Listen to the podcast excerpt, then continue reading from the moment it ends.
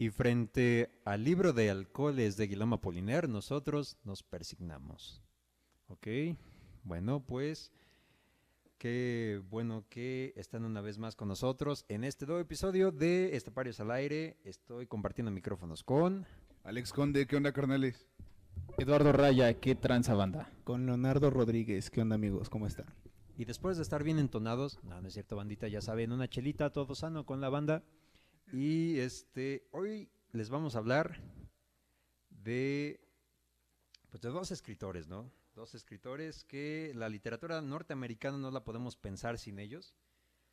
Am, No se concibe sin ellos. Datos más generales fueron parte de la generación perdida que le dio nombre Gertrude Stein, sin, bueno, solo para decir este, algunos nombres, y son Francis Scott Fitzgerald y Ernest Hemingway. Claro que sí. ¿Ustedes qué saben de Francis Scott Fitzgerald y Hemingway?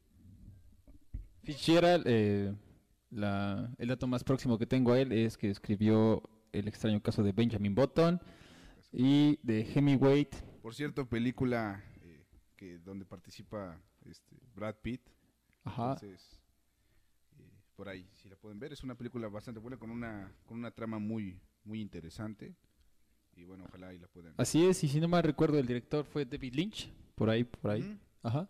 David Leitch, ¿no? Buen director de cine. Claro que sí, pues vamos a hablar de la rivalidad que existió entre estos dos escritores. Como es el primer programa de esta sección, yo solo les quiero decir unas cosas, ¿no? Más que nada aclarar algunos puntos. Y es que no vamos a hablar de escritores, digamos, contemporáneos.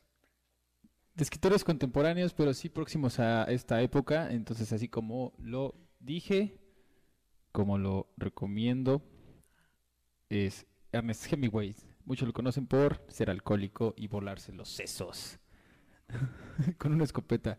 Pero pues eso, eh, con eso lo hablaremos más tarde, mucho más tarde. Aquí nos acaban de llegar una serie de luces. Muy bien. Yo creo que exactamente, ahí está, ahí están las lucecitas. Gracias por esas luces, le agradecemos mucho a Nina. Yo solo cono- bueno, yo solo conozco a Ernest Hemingway porque se voló los sesos y porque escribió El viejo y el mar. Obviamente también hay otras obras que conozco, ¿no? Pero seguí a Alan diciendo sus sus limitaciones ante el pro- programa o aclaraciones, mejor dicho. Vamos a aclarar sobre todo unos puntos. Primero, yo no voy a hablar de escritores vivos, ¿ok? Para nada. Porque yo ya sé que Milan Kundera tiene alguna pelea pendiente. O que Joe Dicker, por ejemplo, o que Joyce Carol Oates. Pero es que ese es el punto, que quedan pendientes, ¿ok? Bueno, pero también hay que hablar de las rivalidades buenas, las rivalidades sanas. Ah, claro, y ese No es, todo fue mentada de madre para los escritores. por supuesto, y ese es el otro punto, que no todas las rivalidades literarias son malas. Muchas fueron competencias, muchas fueron retroalimentaciones que habían entre los escritores. O sea que de Carlos Trejo ni puedo hablar. Ni, ni de Adame tampoco, muy bien. Y es que ese también es el otro punto, que no todas las rivalidades literarias fueron entre ellos. Muchas de esas rivalidades las dieron, ¿quiénes? La crítica, la maldita crítica. Sí, la exigencia del público, ¿no? De los que realmente decían, a ver, ¿quién es mejor quiero ver? Eh, son los que echaban a andar a los perros, ¿no? Pero bueno, yo, yo recuerdo que eh, ex- existieron ciertas rivalidades, como Quevedo y Góngora, es una de las que igual vamos a hablar en, en esta sección de hoy. Y me parece que vamos a tocar ciertos temas, como también la rivalidad que tuvo el, autor de Don Quijote de la Mancha, Con Shakespeare, por supuesto. Y también vamos a aclarar un punto, que no todas las rivalidades literarias son públicas, no es como que tuitearan o algo por el estilo, no, nada de eso, o sea, son cosas privadas que de alguna forma ellos expresaron y como que se sabían ahí, o sea, sabían que estos dos tenían algún problema, ¿no? Pero fueron ellos mismos que años después, eh, digamos, lo confirmaron o algún familiar, algún amigo, ya saben, ¿no? Este tipo de cosas. Y bueno, pues síganos en redes sociales. Nos encuentran como este Parios al Aire en Facebook, en Instagram, en por supuesto en nuestro canal de YouTube y también en Spotify. Y pues, ¿qué les parece si empezamos, va? Les vamos a dar los primeros comentarios que son los primeros libros de ambos escritores. ¿Ustedes cuáles son los primeros libros que conocen de Hemingway, de Fitzgerald? Pues como lo había mencionado al principio, el de el, ex- el extraño caso de Benjamin Button, que la verdad es una historia bastante profunda, bastante no catártica, pero sí con un mensaje bastante o una moraleja, ¿no? Bastante significativa. Y tanto El viejo y la mar, como lo dijo mi compañero Leo, no sé, no, no se me hace una narración aburrida, pero pero sí me aburre, ¿no? pero sí me aburre. es que era como que muy muy plano, es este, perdón, eh, eh, Hemingway, muy lineal, bastante como que muy nat- muy naturalista, tal vez no no hace descripciones bastante profundas, pero sí como que se, se hace pausas o se estaciona en las en las descripciones y como que la narración no no fluye del todo bien. La O verdad sea, sí, pero no. no lo recomiendo, pero sí lo recomiendo. Yo sí quiero mencionar algo de, de la película de Benjamin Button. La verdad es que ahí salen eh, el, el soundtrack de la película. Es muy bueno. Me parece que está este eh, Louis Armstrong en, en- en muchas escenas. Y, y creo que es una película, sí, pa- con una moraleja de repente muy chistosa, dependiendo cómo lo veas, ¿no? Al, al, principio, cuando tú la ves, puedes pensar, sabes que los primeros van a ser los últimos y los últimos van a ser los primeros. Me parece que Hemingway eh, retrató muy bien lo que es la vida del hombre. Quiero pensar que eh, fue un, un, viso de lo, que él, de lo que él pensaba sobre sí mismo. Pero tú qué opinas de, de, de cierta obra, eh, Alan? Ok, antes de empezar quiero aclarar algo. Leo e Irving no conocen la historia. Raya ya se la sabe, realmente. Pero este, más que nada para eh, grabar las impresiones de, de ambos, ¿no? Ay, huevo. Primero, ambos publicaron a la misma edad. Y para que les duela a estos dos, es que ambos publicaron a los 24 años. O sea Ya se que pasaron. ya, ya se pasaron. Me Pero queda un año todavía. Hay que aclarar hasta- eh, hay que aclarar algo, es que ambos publicaron a la misma edad, no al mismo tiempo. Pero Ese es- publicaron el mismo año, ¿no? Eh, No. E- Esa es una concepción que tienen muy este es una concepción digamos errónea que algunos tienen, porque no no publicaron el mismo año, publicaron a la misma edad, 24 años. Pero Fitzgerald es mayor que Hemingway, es tres años mayor que Hemingway. Y en esos tres años, en un escritor como, como Fitzgerald, es un chingo de tiempo. Mm, bueno, sí, sí.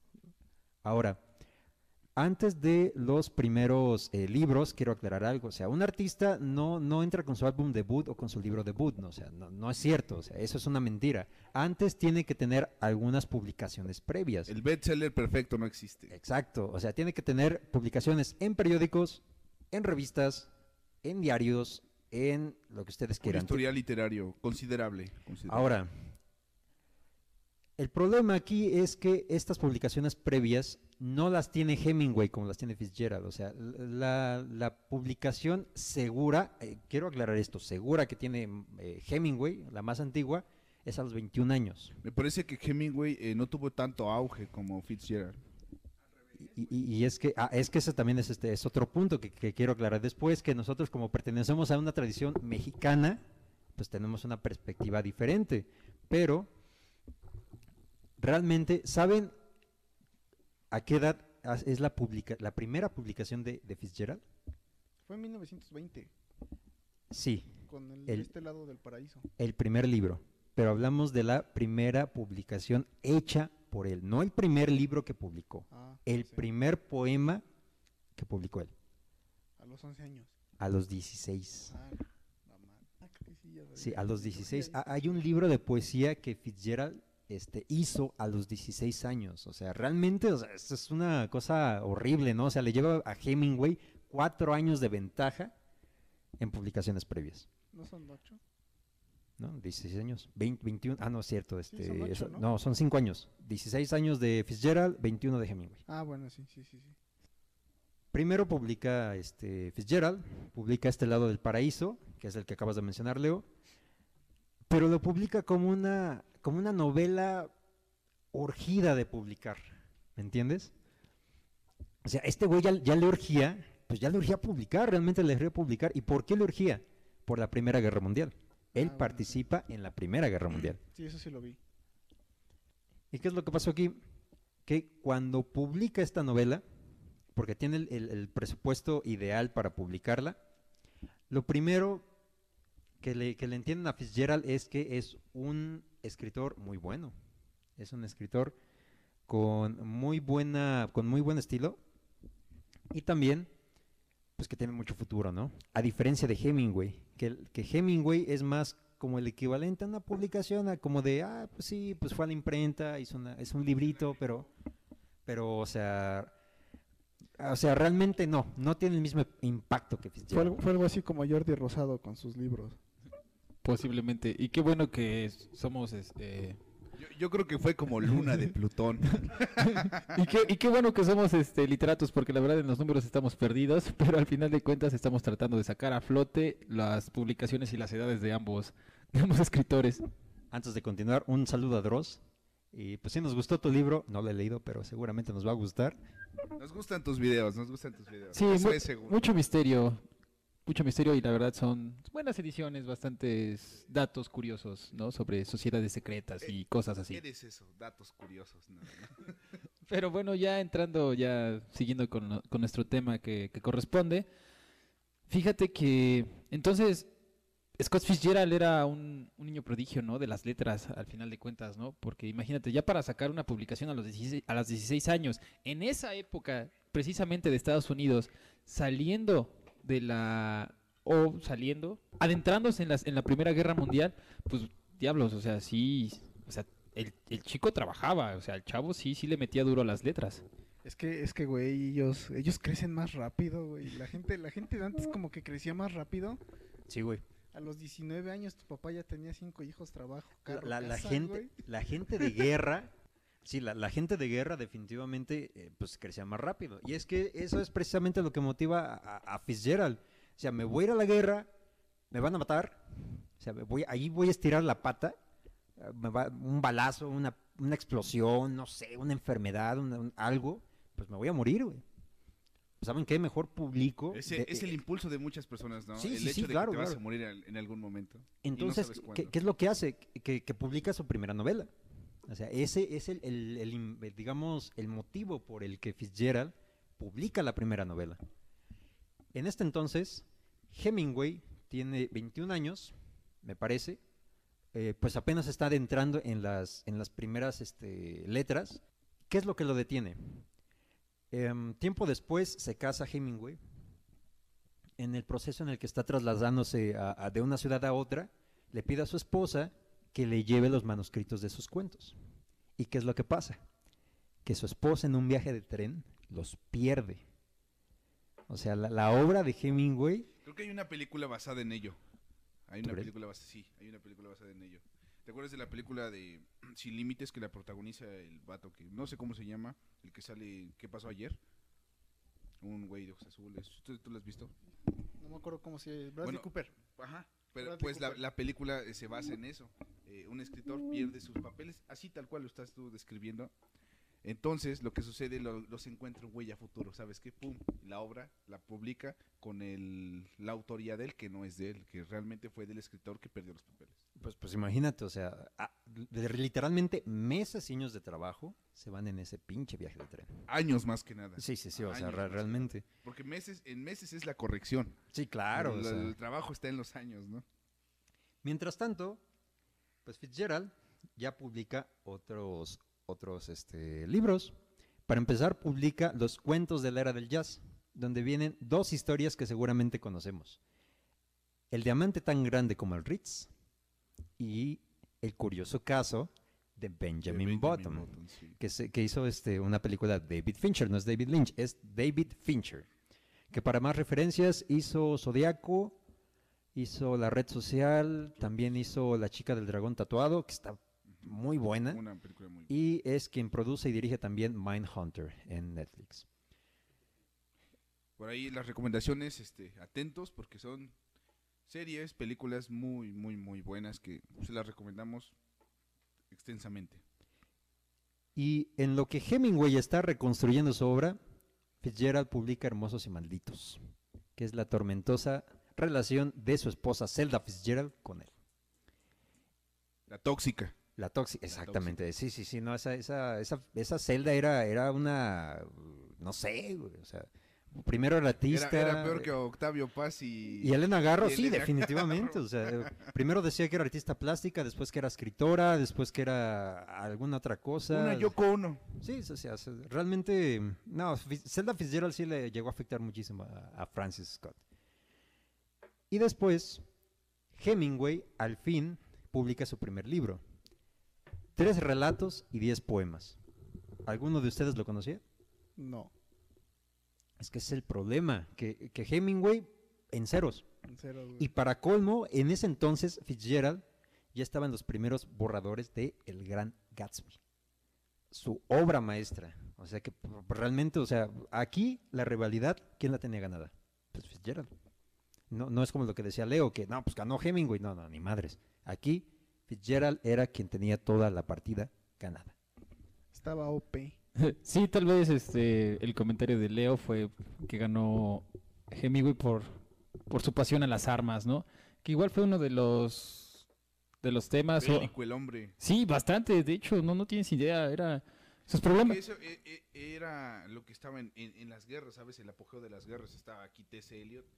Recuerda que tiene un poema, eh, un poema basta- bastante extenso, no, no recuerdo el título, eh, pero dice, híjole, lo cité, ya, ya se me olvidó ahorita, pero lo cité en, en una este en una nota periodística que hice hace como un año recientemente cuando sucedió lo de la pandemia. Ajá, creo que no me equivoco, fue Tierra Baldía. Tierra Baldía. Aparece ahí Ti- Tierra Baldía. Tierra Baldía. Sí. un, un- un poema precioso y un poema bastante, bastante, bastante extenso. Muy chido, la verdad. Chulada. Chulado de poema. Chulada. Lo tuve que citar, lo tuve que citar en mi, en mi nota periodística. Y no, y qué bueno que lo mencionas, porque igual, eh, bueno, creo que lo decían al principio que T.S. Eliot pues, fue igual miembro de la generación perdida.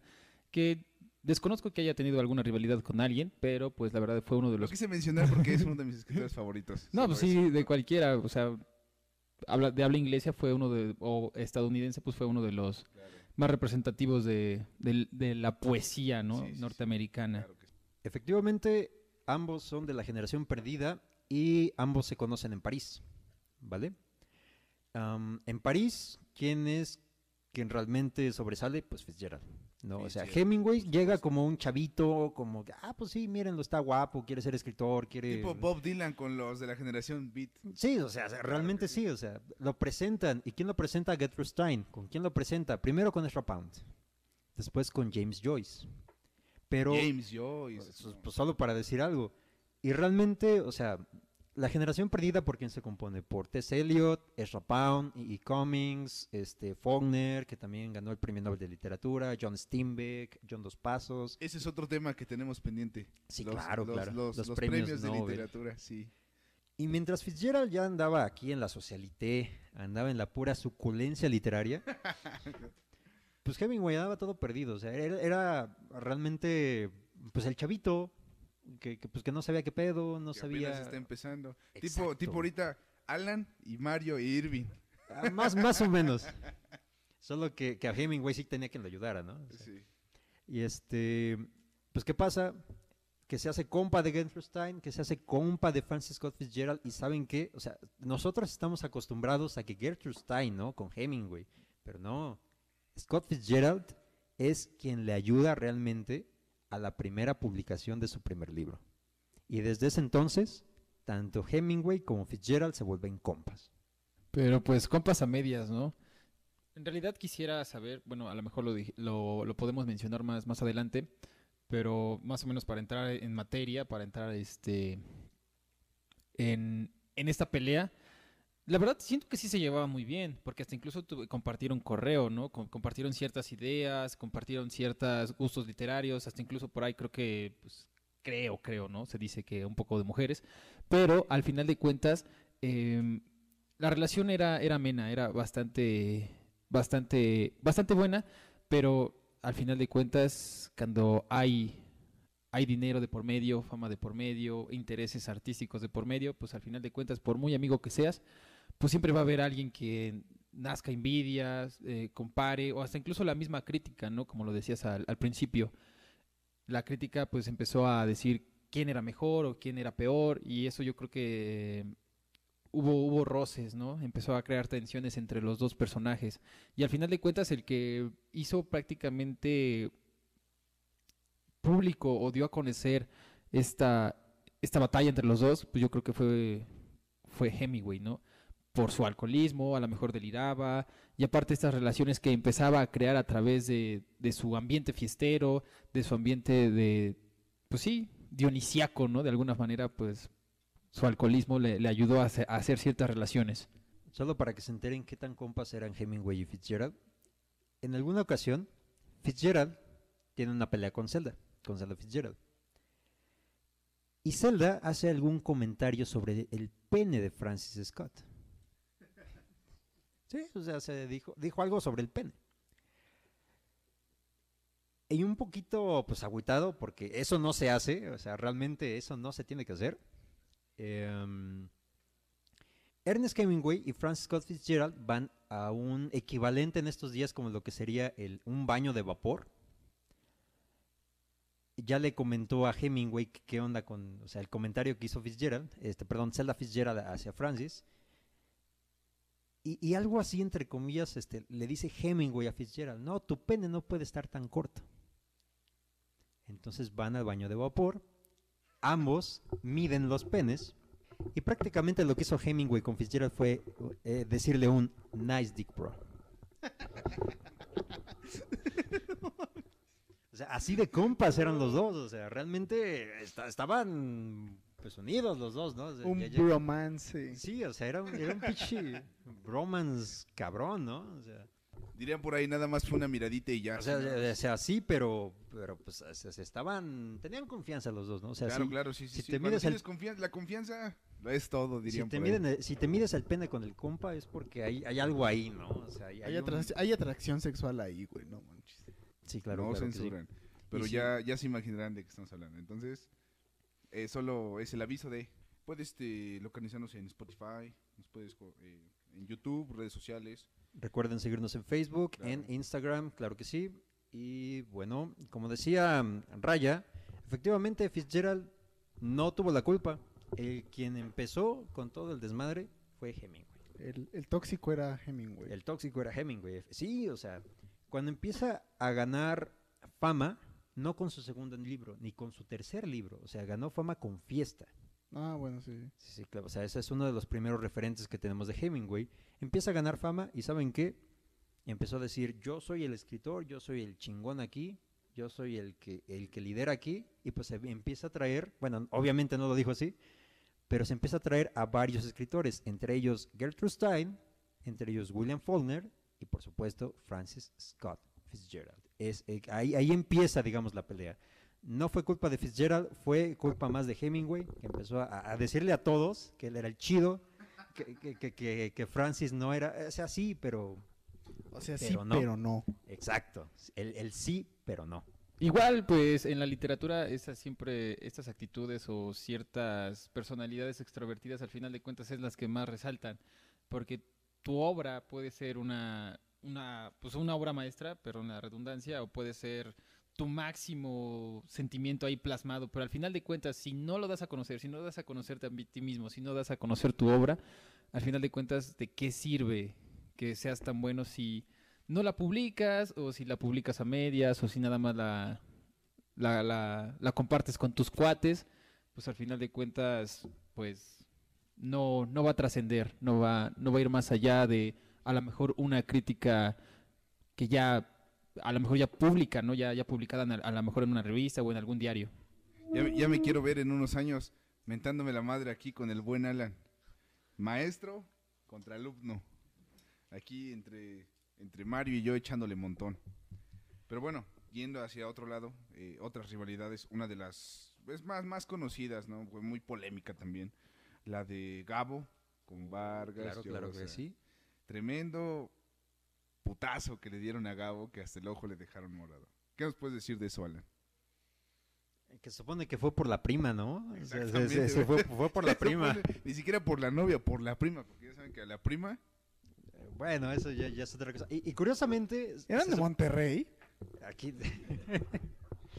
no, y, y- y curiosamente se supone que Hemingway sí quería con Zelda. Que no se dejó fue Zelda.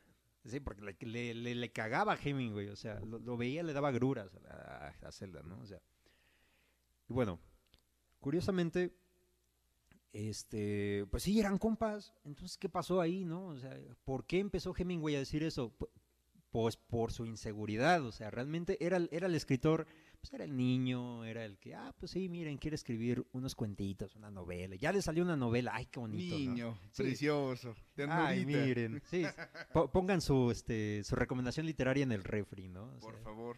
no, o sea, re- realmente es, que sí tenían muchos con quien competir. O sea, estamos hablando de que Hemingway, de hecho, es uno de los más jóvenes de la generación. ¿Y con quién competía? Con E. Cummings, con T.S. Eliot. Ya ni siquiera con ellos, o sea, Yo competía siento con... que nadie le podía competir a T.S. Eliot. Eso es, eh, quién sabe, ¿no? O sea, Yo porque... eso. Es lo que yo siento, no sé. Es, es como que más, como que es como, como decir, ¿sabes? Eh, a mí me gusta más, a mí me gusta más el, el picante que el dulce, ¿sabes? A lo mejor de los maestros no tanto, pero de la generación ya, ya tenía a Faulkner y a Fitzgerald encima. Eso sí, sí. O sea, realmente se tenía que dar a conocer. Y entre peleas y peleas, pues Hemingway se gana de una fama. Pero ¿quién será el escritor más, más, este, más peleonero? De Yo la generación. Yo, no, no de generación, en general. Yo considero que Charles Bukowski era Charles un maldito, era, era un Yo, yo creo que entre, yo creo que entre- derecho. entre Hemingway y Charles Bukowski, ¿no? Como que se Puede dan ser, este... la- la-. Sí, sí, sí, claro, ¿no? Y entonces, ¿qué es lo que pasó, no? Porque este, Fitzgerald tenía la ventaja en todo, pero entonces, ¿cómo es que lo rebasa Hemingway? Bueno, muy sencillo. Am, la fiesta. Realmente, pues, pues, Fitzgerald tenía unos problemas graves de alcoholismo y tenía unos problemas también graves fiesteros, ¿no? O sea, prácticamente la, la fiesta era casi todos los días y mientras Fitzgerald trata de conservar ese estilo de vida muy fiestero y estilo de vida muy, muy pachangón, Hemingway se le adelanta y empieza a escribir y a escribir y a escribir.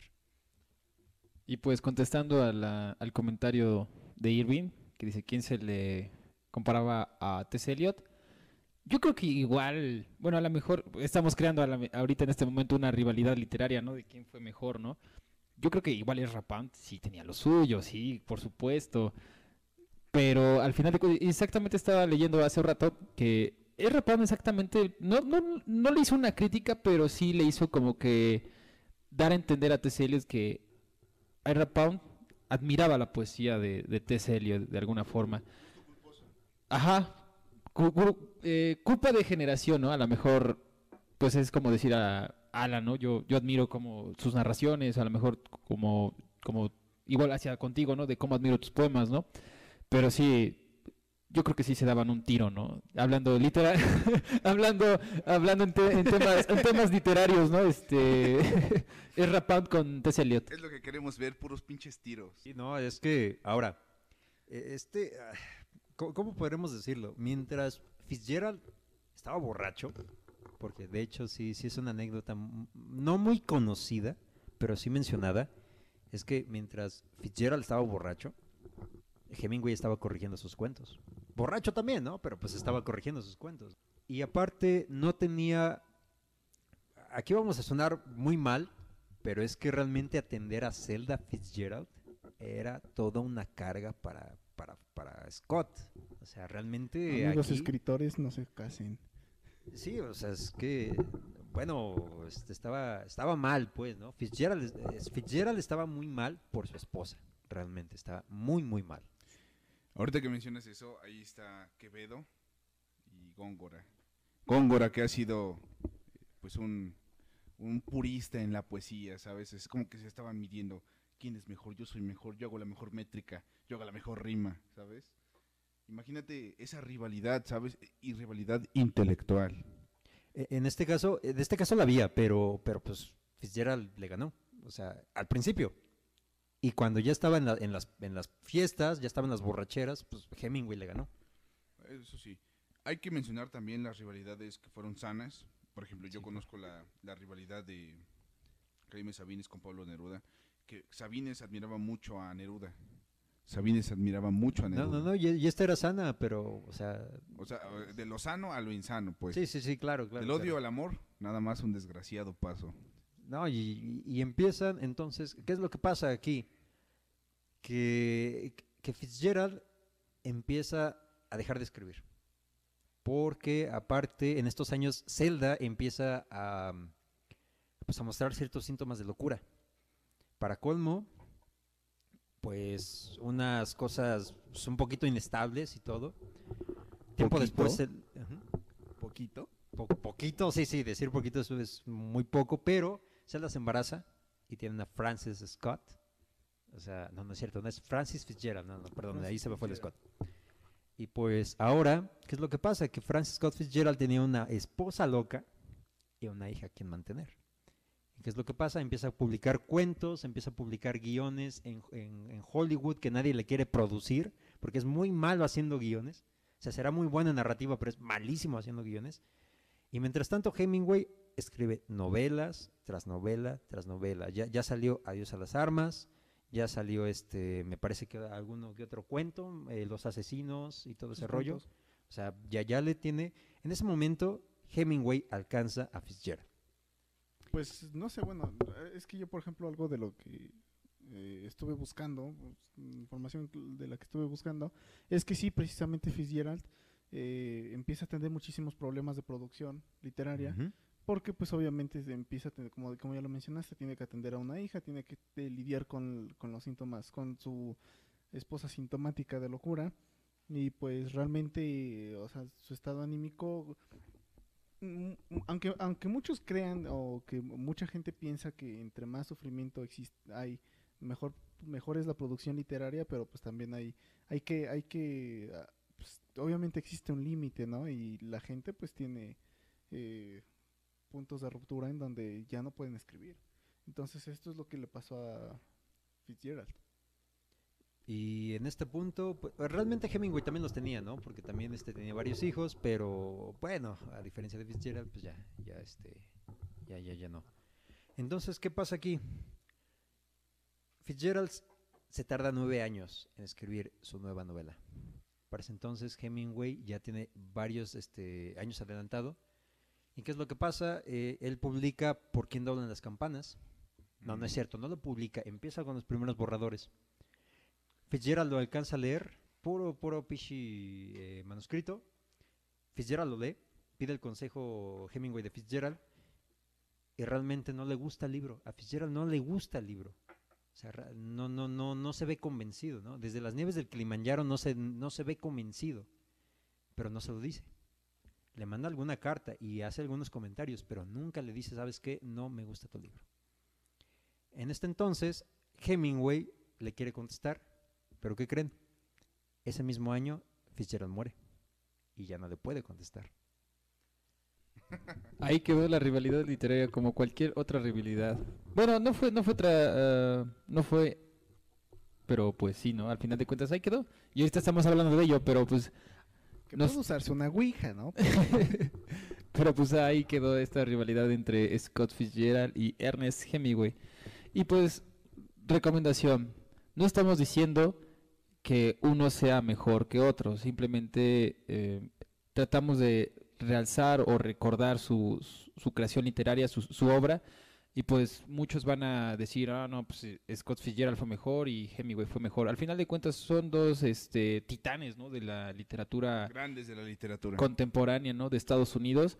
Y pues eso al final de cuentas eh, nutre esta, esta riqueza cultural de letras. Y pues es bueno que lean los dos. Muchos pueden decir, como lo dije, eh, uno mejor que otro, pero al final de cuentas, pues ahí están sus obras. Si quien las quiera leer puede darnos su opinión en la caja de comentarios.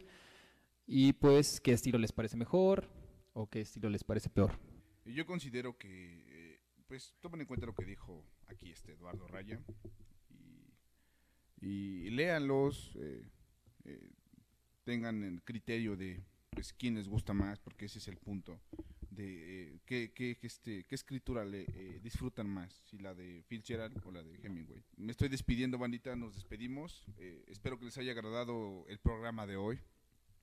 Nosotros somos los esteparios al aire. Yo soy Alex Conde. yo soy Leonardo Rodríguez Yo soy Alan Amado. Yo soy Eduardo Raya y hasta luego.